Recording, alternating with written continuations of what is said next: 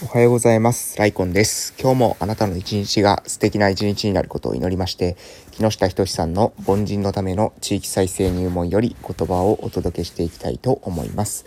え、おはようございます。本日2022年の3月の8日火曜日でございます。えー、私は鹿児島県の奄美大島の某村で地域おこし協力隊として、え、活動しているものでございます、えー、近況報告からさせていただきたいと思います。昨日2022年の3月7日月曜日ですけれども、えまずですね、朝一挨拶運動に行きまして、でその後にですね、学校の方に、え特別支援学級の、え支援に行かせていただきました。で、ちょうどですね、その特別支援学級行った後くらいにですね、学校の方から、まあ、来年度の打ち合わせがしたいっていうような、え、ご連絡があったということでですね、え、本日3月8日の、えー、11時頃からですね、え、学校との、学校でのね、え来年度の特別支援学級の、え、実施に向けた今年度の報告と来年度の実施計画についてのですね、話し合いを、え行う予定となっております。で、えそれ以外の時間はですね、昨日は月曜日ということで、えー、全時案のですね、私たちの村の交流拠点、え地域密着型の交流拠点全時案の、えー、開所日でありましたので、え、午前中よりですね、そちらの方にいまして、夕方のですね、ちょうど6時かな、えー、まで、えー、そこに、えー、従事しておりました。えー、午前中に関してはですね、えー、高齢の方々、が、えー、中心なんですよ。えー、日中っていうのは基本的にですね、私たちの村っていうのは、えーまあこれどこの村もかもしれませんけれども、えー、日中ですね、えー、地域にいらっしゃるのは、えー、高齢の方々ということで、え高齢の方々ですね、ちらほら、え立ち寄られて、特に、えごえ、昼の時間にですね、え、その全特機案をですね、一緒に運営してくださっている、え、行政の保健福祉課の、え方々、え看護師さんと保健師さんがいらっしゃるんですけれども、えそのか、まあ、看護師さんがですね、え特に中心的に、え昼の時間に、えお食事デイ、えを行ってですね、えそこにはだいたい、え平均えー、確定でまあ大体2名くらいの方が来ていて、プラスあと1名とか、えー、っていうとえ人がですね、加わってくれたりしてるんですけれども、昨日はね、2名の、えおばあたちがですね、来てお食事を一緒に、えとって、えその後もですね、お話をしてというようなところでございました。で、食事終わったくらいにですね、もう1名くらいですね、え以前、えよくですね、通われたけど、最近顔見えないなって思ってた方がですね、来てくださったので、そこでね、お話ができて非常にですね、充実した時間を過ごすことができたかなと思ってます。え地域密着型のですね、交流拠点っていうのはね、なかなかですね、みんなからすると、その、な必要性っていうものが分かりにくいと思うんですよね。まあ、ある種、その必要性が分かりにくいところこそがですね、必要性だったりもすると思います。えー、必ず、なんだろうかな、あの、どうしてもですね、えー、覚悟を決めてからしかなかなか足が運べないような、えー、そういった、なんですかね、福祉サービスの場所って結構使いにくいですよね。え、例えばどうでしょう、なんか、そこに行くために、えー、すごく、え移動にコストがかかる。1時間も2時間もかけて、えー、行かないと、そういった場所に行けないアクセスがそういう状態であったりとか、あとは行った時にですね、えー、非常に長い時間待たされるとかですね、えー、長い時間待たされた割にはですね、え5分くらいパパパって話したらですね、あとはもう基本的に、えどんどんどんどん手続きが進んでいくみたいな、そういった場所って結構ね、えー、ですか、フラッと行くっていうのにはハードルが高いですよね。えその点ね、地域密着型の、まあ、えそういう交流の拠点、え居場所所ですね、私たちの、え第3の居場所、家と職場以外の、え居場所、まあ、おばあたちにしたら家以外のですね、居場所ですよ。えー、日頃の通いの場、えそういった、え、ところがあるっていうのはね、実際にはね、地域にかなり私にはポジティブな影響を及ぼしてるんじゃないかなって思ってので、まあ、今後ね、それがちょっとずつ分かってくるんじゃないかなと思うんですけれどもね、短期的にバコンとえ成果を上げるような、そういうなんだろう、えー、特徴は、え、ある種、うん、そういった特徴をある種削っているからこそ、うん、なんですかね、えー、本当に、え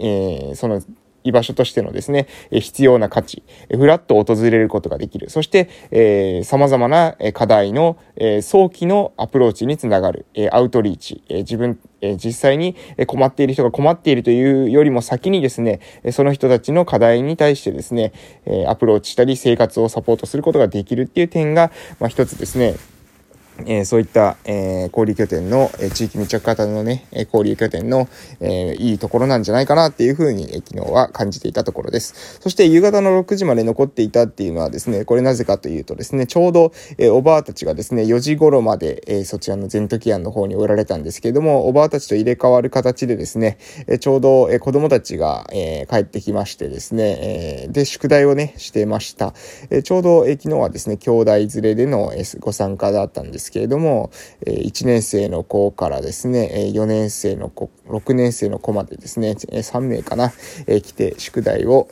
してえーくれていました。うん。やっぱりね、子供たち来るとね、ちょっとこう元気になりますよね。え明るくなるっていうか、なんとなくね、やっぱり私は地域の中に子供たちの姿が見えたりね、声が聞こえたりするっていうのは、その地域のね、活力につながってくるんじゃないかなっていうところを思っているところなので、昨日はね、そういうえ時間が過ごせて非常に良かったなというふうに思っているところでございます。はい。ということでね、昨日の活動報告はそんな感じでございますので、えそろそろですね、木下仁さんの凡人のための地域再生入門の方に移らせていただきます。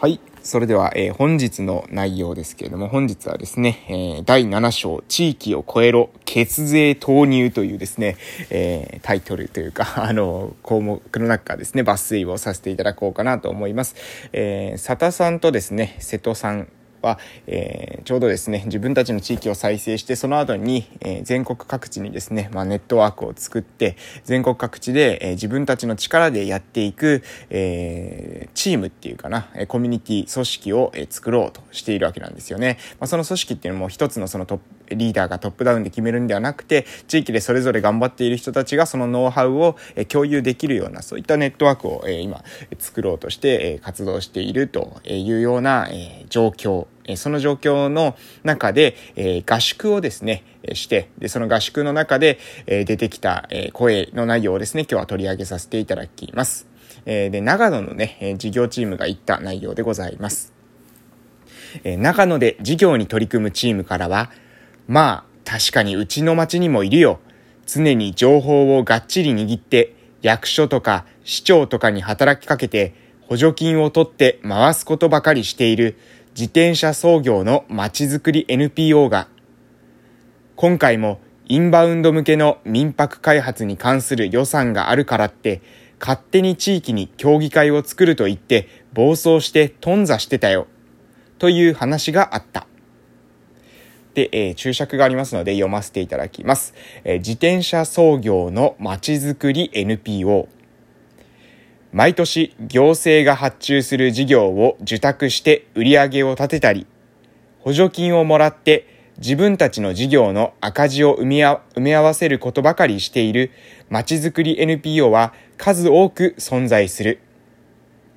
行政の予算は単年度会計なので、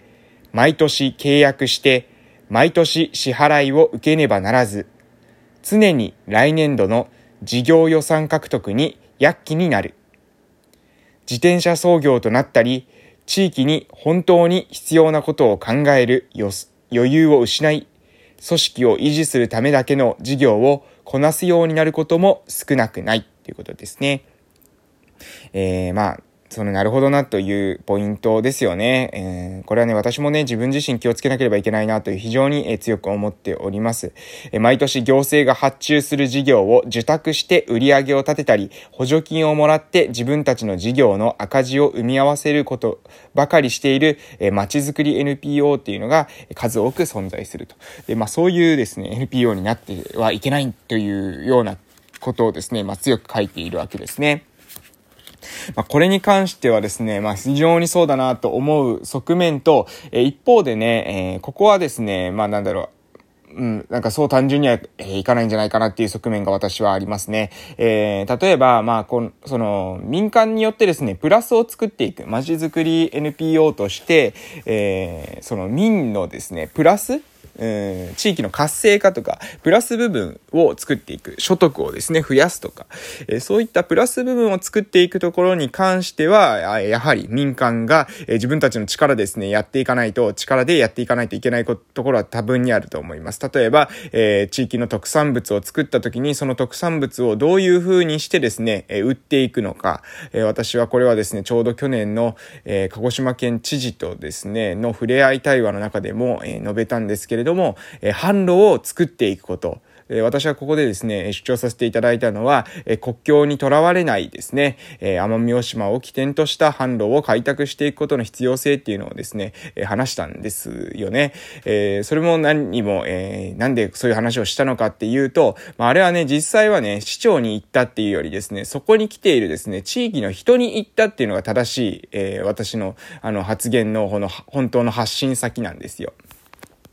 知事との触れ合い対話にですね、上がって壇上にまでや出てくるようなですね、人たちっていうのは、まあ、地域においてですね、えー、それなりにですね、影響力が良くも悪くもあるというふうに私は思ってるんです。だからね、だからこそ選ばれているわけですから、まあ、そういった場所に出てくる人たちのその民間のね、意識の中に、え行政に対するね、なん、なんだろ強い依存心みたいなものがですね、えー、あるんじゃないかなって私は思うんですよね。まあ全員が全員とは言いませんけれども、でもね、そういうのってね、どうなんでしょうね。いや、もちろんね、どうしても何をやってもね、うん、厳しい状況っていうのはありますよね。読めない状況。例えばコロナウイルスとかそうだと思いますけど、そういった状況はね、抜きにして、ある程度のところっていうのはね、自分たちが、自分たちの努力、うん、自分たちの力を持ってね、解決していかなければいけないっていう部分はあると思います。えと同時、と同時に、え子供たちの教育投資などはですね、もっとね、税金をですね、私は使って、えー、投入してですね、やっていっていいんじゃないかなと思います。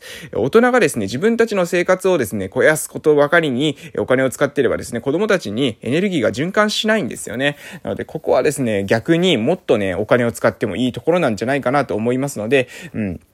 このね、両立っていうことがですね、まあ非常に課題ですけれども、えー、民業の自立と、えー、子供たちの支援をやっていきたいなというふうに思っております。それでは時間ですので終わらせていただきたいと思います。それでは本日もいってらっしゃい